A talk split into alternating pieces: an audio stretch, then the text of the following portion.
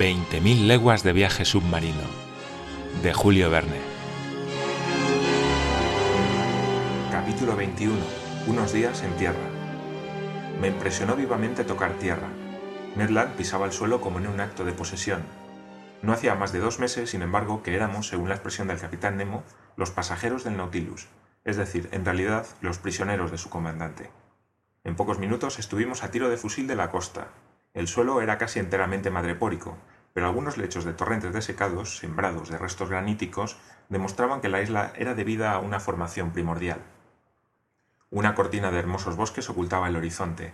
Árboles enormes, algunos de los cuales alcanzaban 200 pies de altura, se unían entre ellos por guirnaldas de lianas, verdaderas hamacas naturales a las que mecía la brisa. Mimosas, ficus, casuarinas, tex, hibiscos, pandanes y palmeras se mezclaban con profusión y al abrigo de sus bóvedas verdes, al pie de sus tallos, crecían orquídeas, leguminosas y helechos. Sin reparar en tan bellas muestras de la flora papuasiana, el canadiense se abandonó más a lo agradable que a lo útil al ver un cocotero. Abatió rápidamente algunos de sus frutos, los abrió y entonces bebimos su leche y comimos su almendra con una satisfacción que parecía expresar una protesta contra la dieta del Nautilus.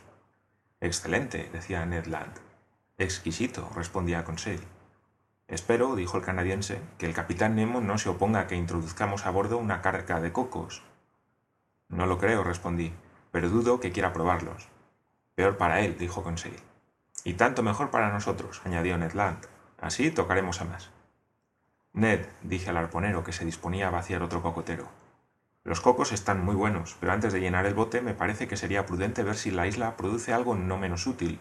Creo que la despensa del Nautilus acogería con agrado legumbres frescas. Tiene razón el señor, dijo Conseil, y yo propongo que reservemos en la canoa tres espacios, uno para los frutos, otro para las legumbres y el tercero para la caza, de la que no he visto todavía ni la más pequeña muestra. Conseil, no hay que desesperar, respondió el canadiense. Continuemos, pues, nuestra excursión, dije, pero con el ojo al acecho. Aunque parezca deshabitada, bien podría albergar la isla algunos individuos menos escrupulosos que nosotros sobre la naturaleza de la caza. ¡Eh! eh exclamó Ned Land, haciendo un significativo movimiento de mandíbulas. Pero Ned, exclamó Conseil. Pues, ¿sabe lo que le digo? Que comienzo a comprender los encantos de la antropofagia. Pero, ¿qué dice Ned? exclamó Conseil. ¿Usted antropófago? Ya no podré sentirme seguro a su lado, durmiendo en el mismo camarote. ¿Me despertaré un día semidevorado? Amigo Conseil, le quiero mucho, pero no tanto como para comérmelo sin necesidad. No sé, no me fío, dijo Conseil. ¡Hala, a cazar! Es menester cobrar una pieza como sea para satisfacer a este caníbal. Si no, una de estas mañanas el señor no hallará más que unos trozos de doméstico para servirle. Mientras así iban bromeando, nos adentramos en la espesura del bosque que durante dos horas recorrimos en todos sentidos. El azar se mostró propicio a nuestra búsqueda de vegetales comestibles. Uno de los más útiles productos de las zonas tropicales nos proveyó de un alimento precioso del que carecíamos a bordo. Hablo del árbol del pan, muy abundante en la isla de Geboroar, que ofrecía esa variedad desprovista de semillas que se conoce en malayo con el nombre de rima. Se distinguía este árbol de los otros por su tronco recto, de una altura de unos cuarenta pies. Su cima, graciosamente redondeada y formada de grandes hojas multilobuladas, denunciaba claramente a los ojos de un naturalista ese artocarpo que tan felizmente se ha aclimatado en las islas mascareñas. Entre su masa de verdor destacaban los gruesos frutos globulosos, de un decímetro de anchura, con unas rugosidades exteriores que tomaban una disposición hexagonal. Útil vegetal este con que la naturaleza ha gratificado a regiones que carecen de trigo y que sin exigir ningún cultivo da sus frutos durante ocho meses al año. Ned Land conocía bien ese fruto por haberlo comido durante sus numerosos viajes y sabía preparar su sustancia comestible. La vista del mismo excitó su apetito y sin poder contenerse dijo Señor, si no pruebo esta pasta del árbol del pan, me muero. Pues adelante, Ned, a su gusto. Esto está aquí para hacer experimentos. Hagámoslos. No llevará mucho tiempo, respondió el canadiense y provisto de una lupa encendió un fuego con ramas secas que chisporrotearon alegremente. Mientras tanto, Conseil y yo escogíamos los mejores frutos del artocarpo. Algunos no habían alcanzado aún un grado suficiente de madurez y su piel espesa recubría una pulpa blanca, pero poco fibrosa. Otros, en muy gran número, amarillos y gelatinosos, estaban pidiendo ya ser recogidos. Los frutos no contenían hueso. Conseil llevó una docena de ellos a Ned Land, quien los colocó sobre las ascuas tras haberlos cortado en gruesas rodajas. Verá usted, señor, lo bueno que es este pan, decía. Sobre todo cuando se ha estado privado durante tanto tiempo, dijo Conseil. Es más que pan, añadió el canadiense. Es obra de repostería y delicada. ¿No la ha comido usted nunca? No, Ned. Pues prepárese a probar una cosa suculenta. Si no es así, dejo yo de ser el rey de los arponeros. Al cabo de algunos minutos, la parte de los frutos expuesta al fuego quedó completamente tostada. Por dentro apareció una pasta blanca, como una tierna miga, cuyo sabor recordaba al de la alcachofa. Hay que reconocerlo, era un pan excelente y lo comí con gran placer. Desgraciadamente, dije, esta pasta no puede conservarse fresca. Es inútil, por tanto, que llevemos una provisión a bordo. Ah, no, exclamó Ned Land. Habla usted como un naturalista, pero yo voy a actuar como un panadero. Conseil, haga usted una buena recolección de frutos que cogeremos a la vuelta. ¿Cómo va a prepararlo entonces? le pregunté. Haciendo con su pulpa una pasta fermentada que se conservará indefinidamente sin pudrirse. Cuando quiera emplearla, la coceré en la cocina, y verá usted cómo a pesar de su sabor un poco ácido, estará muy rica. Así, Ned, veo que no le falta de nada a este pan. Sí, señor profesor, le faltan algunas frutas, o al menos algunas legumbres. Pues busquemos frutas y legumbres. Una vez acabada nuestra recolección, nos pusimos en marcha para completar nuestro almuerzo terrestre. No resultó baldía nuestra búsqueda. A mediodía habíamos hecho ya una buena recolección de plátanos. Estos deliciosos productos de la zona tórrida maduran durante todo el año. Los malayos, que les dan el nombre de pisang, los comen crudos. Además de los plátanos recogimos unas jacas enormes, fruta de sabor muy fuerte, mangos también muy sabrosos y piñas tropicales de un tamaño extraordinario. Estas tareas nos llevaron mucho tiempo, aunque a la vista de su resultado no cabía lamentarlo.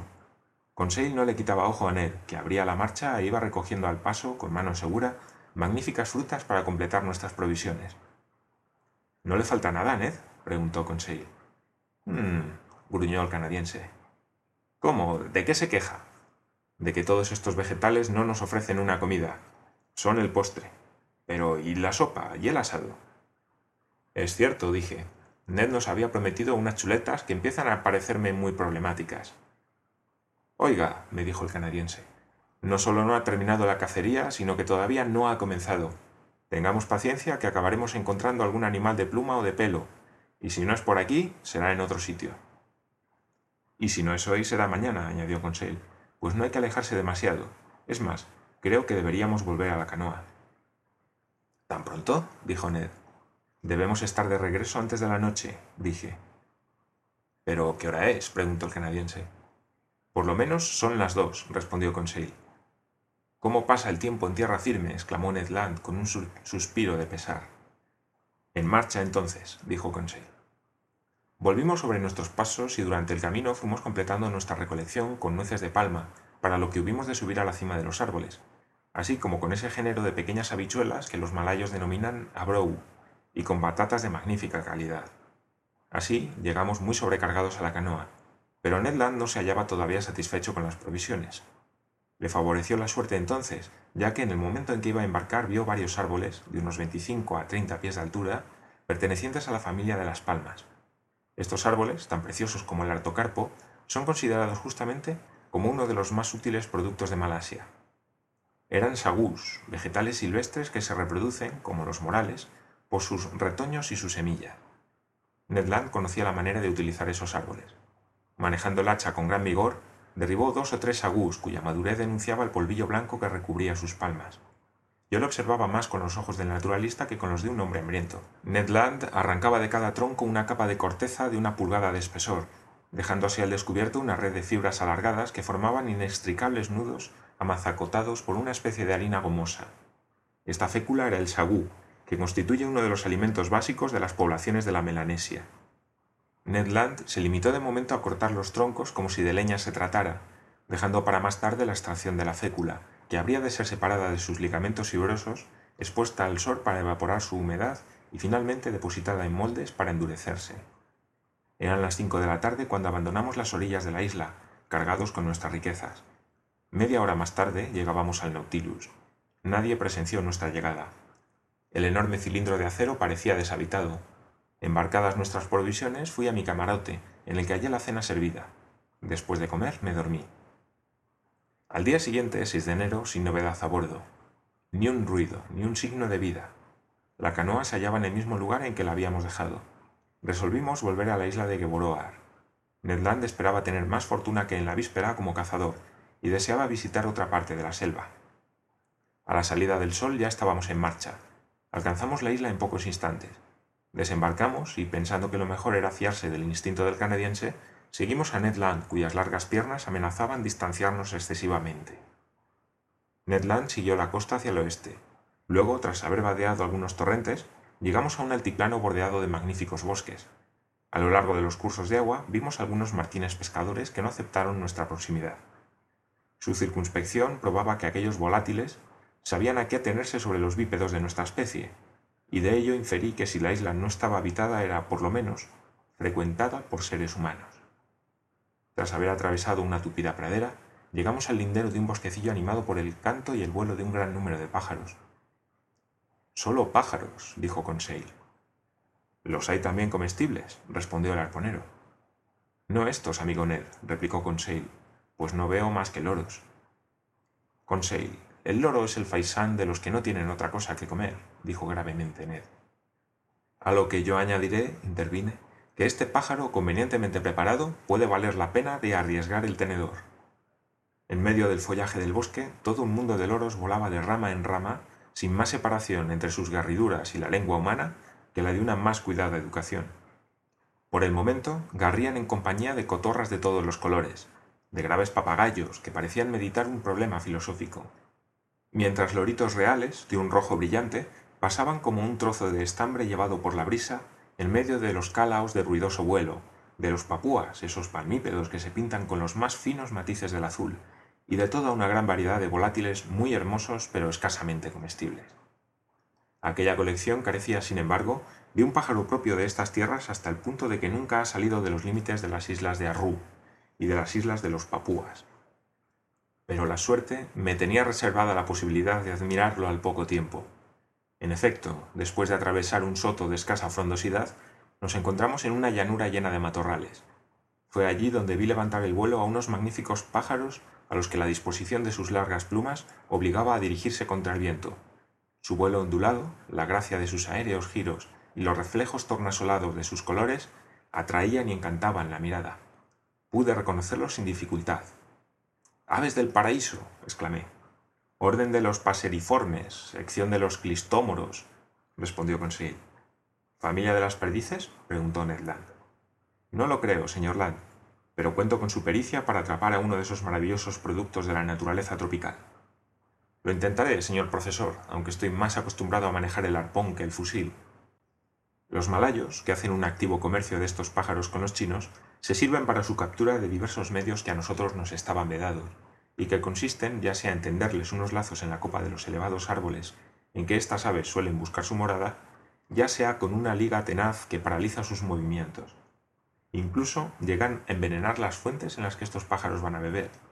Nuestros medios quedaban limitados a la tentativa de cazarlos al vuelo, con muy pocas posibilidades de alcanzarles. Y en efecto, en estas tentativas gastamos en vano una buena parte de nuestra munición. Hacia las once de la mañana, alcanzadas ya las primeras estribaciones de las montañas que formaban el centro de la isla, todavía no habíamos conseguido cobrar ninguna pieza. El hambre empezaba a aguijonearnos. Habíamos confiado en exceso en la caza y cometido una imprudencia. Pero afortunadamente, y con gran sorpresa por su parte, Conseil mató a dos pájaros de un tiro y aseguró el almuerzo. Eran una paloma blanca y una torcaz, que rápidamente desplumadas e insertadas en una broqueta, fueron llevadas al fuego. Mientras se asaban, Ned preparó el pan con el fruto del harto carpo. Devoramos las palomas hasta los huesos, encontrándolas excelentes. La nuez moscada de que se alimentan perfuma su carne dándole un sabor delicioso. Es como si los pollos se alimentaran de trufas, dijo Conseil. Y ahora, Ned, ¿qué es lo que falta? Una pieza de cuatro patas, señor Aronax. Estas palomas no son más que un entremés para abrir boca. No estaré contento hasta que no haya matado un animal con chuletas. Ni yo, Ned, si no consigo atrapar un ave del paraíso. Continuemos, pues, la cacería, intervino Conseil, pero de regreso ya hacia el mar. Hemos llegado a las primeras pendientes de las montañas y creo que más vale volver. Era un consejo sensato y lo adoptamos. Al cabo de una hora de marcha llegamos a un verdadero bosque de sagús. Algunas inofensivas serpientes huían de vez en cuando a nuestro paso. Las aves del paraíso nos huían y había perdido ya toda esperanza cuando Conseil, que abría la marcha, se inclinó súbitamente, lanzó un grito triunfal y vino hacia mí con un magnífico ejemplar. Ah, bravo, Conseil, exclamé entusiasmado. Créame que no vale la pena de... ¿Cómo que no? Ahí es nada coger uno de estos pájaros vivos, y con la mano. Si el señor lo examina de cerca, podrá ver que no he tenido gran mérito. ¿Por qué, Conseil? Porque este pájaro está borracho. ¿Borracho? Sí, señor, ebrio de la nuez moscada que estaba comiendo en la mirística en la que lo he encontrado. Vea, amigo Ned, vea los terribles efectos de la intemperancia. Mil diantres, replicó el canadiense. Mira que echarme en cara la ginebra que he bebido desde hace dos meses. Al examinar al curioso pájaro, vi que Conseil no se equivocaba. El ave del paraíso, embriagada por el jugo espirituoso, estaba reducida a la impotencia, incapaz de volar y apenas de andar. Pero eso no me preocupaba y le dejé dormir la mona. Nuestra presa pertenecía a la más hermosa de las ocho especies conocidas en Papuasia y en las islas vecinas, es decir, a la llamada gran esmeralda, que es además una de las más raras. Medía unos tres decímetros de largo. Su cabeza era relativamente pequeña y los ojos, situados cerca de la abertura del pico, eran también de pequeño tamaño. Todo él era una sinfonía de colores, el amarillo del pico, el marrón de las patas y de las uñas, el siena de las alas que en sus extremidades se tornaba en púrpura, el amarillo pajizo de la cabeza y del cuello, el esmeralda de la garganta, el marrón de la pechuga y del vientre. Las plumas, largas y ligeras de la cola, de una finura admirable, realzaban la belleza de este maravilloso pájaro, poéticamente llamado por los indígenas pájaro del sol. Yo deseaba vivamente poder llevar a París aquel soberbio ejemplar de ave del paraíso, a fin de donarlo al jardín de las plantas, que no posee ninguno vivo. ¿Es pues tan raro? preguntó el canadiense, con el tono del cazador poco inclinado a estimar la caza desde un punto de vista artístico. Muy raro, sí, y sobre todo muy difícil de capturarlo vivo. Y aún muertos, estos pájaros son objeto de un comercio muy activo. Por eso los indígenas han llegado incluso a fabricarlos, como se hace con las perlas y los diamantes. ¿Cómo? dijo Conseil. ¿Es posible falsificar las aves del paraíso? Sí, Conseil. ¿Y conoce el señor el procedimiento de los indígenas? Sí. Durante el monzón del este, las aves del paraíso pierden las magníficas plumas que rodean su cola, esas plumas que los naturalistas han llamado subalares. Los falsificadores recogen esas plumas y las adaptan con mucha destreza a una pobre cotorra previamente mutilada. Luego tiñen las suturas, barnizan al pájaro y lo venden para su expedición a los museos y a los aficionados de Europa. Es una singular industria esta. Bueno, dijo Ned Land, si el pájaro no es auténtico, sí lo son sus plumas, y como no está destinado a ser comido, no lo veo mal. Si mis deseos estaban colmados con la posesión del pájaro del paraíso, no acontecía lo mismo con los del cazador canadiense.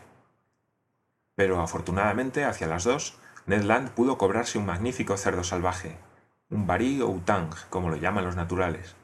Muy oportunamente había hecho su aparición aquel puerco que iba a procurarnos auténtica carne de cuadrúpedo, y fue bien recibido. Ned Land se mostró muy orgulloso de su disparo. El cerdo, alcanzado por la bala eléctrica, había caído fulminado. El canadiense lo despojó y vació limpiamente de sus entrañas, y extrajo media docena de chuletas destinadas a asegurarnos una buena parrillada para la cena. Luego continuamos la cacería en la que Ned y Conseil renovarían sus proezas. En efecto, los dos amigos se entregaron a una batida por los matorrales de los que levantaron un grupo de canguros que salieron dando saltos sobre sus patas elásticas, pero su huida no fue tan rápida como para evitar que las balas eléctricas no detuvieran a algunos en su carrera. Ah, señor profesor, exclamó Ned Land, a quien exaltaba el ardor de la caza. ¡Qué carne tan excelente, sobre todo estofada! ¿Qué despensa para el Nautilus? Dos, tres, cinco. Y cuando pienso que nos comeremos toda esta carne y que esos imbéciles de a bordo no van a probarla. Creo que si no hubiera hablado tanto, en su agitación, el canadiense los habría exterminado a todos pero se limitó a derribar una docena de estos curiosos marsupiales que forman el primer orden de los mamíferos aplancetarios, como nos diría Conseil. Eran de talla pequeña, una especie de canguros conejo, que se alojan habitualmente en los troncos huecos de los árboles y que están dotados de una gran rapidez de desplazamiento. Pero si eran pequeños, su carne era muy estimable. Estábamos muy satisfechos del resultado de la caza. El alegre Ned se proponía regresar al día siguiente a esta isla encantada, a la que quería despoblar de todos sus cuadrúpedos comestibles. Pero esto era no contar con lo que iba a sobrevenir. A las seis de la tarde nos hallábamos de regreso en la playa. Nuestra canoa estaba varada en su lugar habitual. El Nautilus emergía de las olas como un largo escollo a dos millas de la costa. Sin más tardanza, Ned Land se ocupó de la cena con su acreditada pericia. Las chuletas de Bari y Outang, puestas sobre las ascuas, perfumaron deliciosamente el aire. Pero me doy cuenta de que estoy pareciéndome al canadiense. Heme aquí en éxtasis ante una parrillada de cerdo fresco. Espero que se me perdone como yo se lo he perdonado a Ned Land y por los mismos motivos. La cena fue excelente. Dos palomas torcaces completaron la extraordinaria minuta. La fécula de sagú, el pan del artocarpo, unos cuantos mangos, media docena de ananás y un poco de licor fermentado de nueces de coco nos alegraron el ánimo hasta el punto de que las ideas de mis compañeros, así me lo pareció, llegaron a perder algo de su solidez habitual. ¿Y si no regresáramos esta noche al Nautilus? dijo Conseil. ¿Y si no volviéramos nunca más? añadió Ned Land. Apenas había acabado de formular su proposición el arponero cuando cayó una piedra a nuestros pies.